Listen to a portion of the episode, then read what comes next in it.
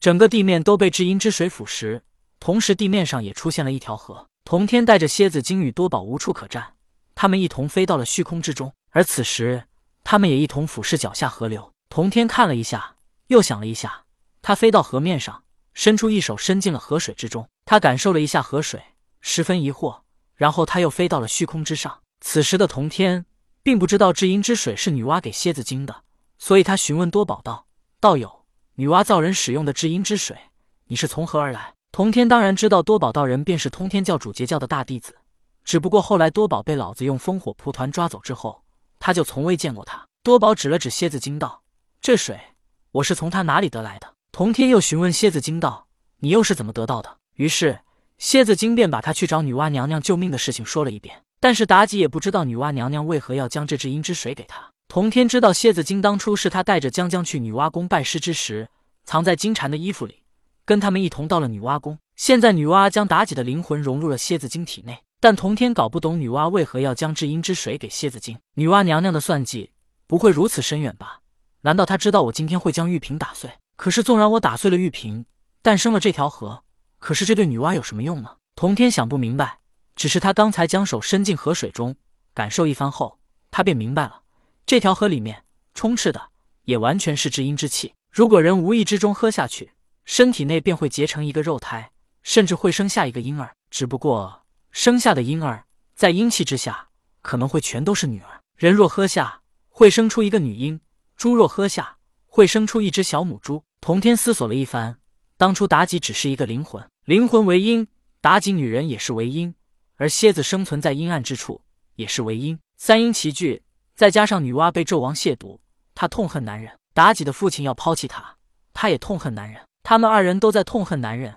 现在这里诞生了一条河，喝下河水生下的都会是女性生灵。如此，女性生灵不需要男性便能繁衍后代。此时，童天已经明白了女娲如此做的目的。他们痛恨男人，他们不需要男人。可是这世间需要阴阳调和。假如女人都通过喝河水来产下女儿，那么这世间男人将会越来越少。如此，世间阴阳平衡就会被打破。三界阴阳平衡被短暂的打破，并没有什么关系。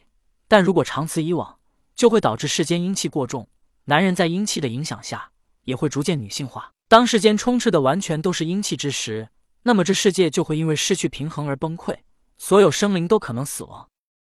妲己是因为我才会出现，蝎子也是我从花果山带去的女娲宫，而女娲给的玉瓶也是我打破的。这么多的因果又牵扯到一起了吗？本想脱离因果，却往往牵扯到更多的因果。童天又一次想到了元始天尊将三光神水化成地府三条河时的情景，包括元始天尊还曾脚踏地府，让地府诞生了十八重地狱，这是元始天尊造成的因果，所以他需要去了结。现在因为这条河诞生的因果，也需要童天去了结。童天看了看刚刚诞生绵延数十里的河流，他本欲将这条河连根拔除，如此这世间就不会发生只生女性生灵的事情。童天挥手，欲要将这条河连根拔除。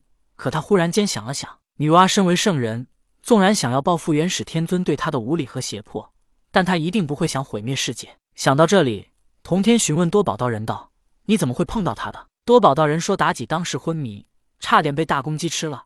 他看到他些钱上挂着一个乾坤袋，便救下了他。”童天又询问妲己道：“你又怎么会昏迷呢？”妲己说：“他当时去报复了一个殴打妻子的男人，后来因为听到鸡叫就昏迷了。”听妲己说完，童天明白了。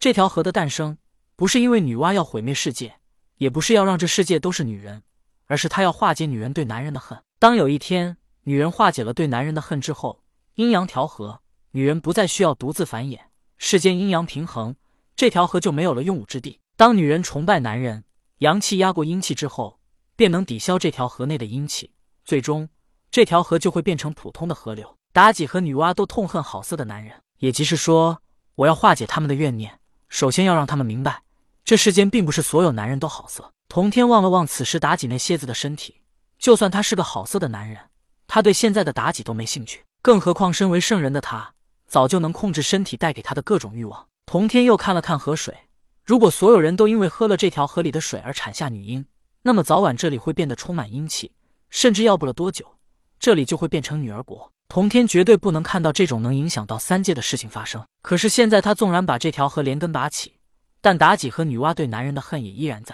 这条河只不过代表女人身体层面不想被男人控制，真正化解女人对男人的怨念才是精神层面。只有真正化解了女人对男人的怨恨，他们才不会独自繁衍后代，阴阳调和，将来这样代表女人怨气的河流才永远不会出现。童天忍不住掐指一算，蝎子精是藏在金蝉的衣服里去了女娲宫。经过推演，他发现蝎子精居然与金蝉有缘，这化解蝎子精的怨气要印在金蝉身上。可是童天想不明白的是，金蝉对江江有好感，为何却又与蝎子精有缘呢？虽然童天为圣人，可是推算将来的事，他也只能推算一个大概，而不能了解全部。既然推演不出事情的过程，童天也放开了心怀，不再去想。但他此时还有另外一件事要做，那就是不能因为他打碎玉瓶而害了无辜的人，因为这些都是因果。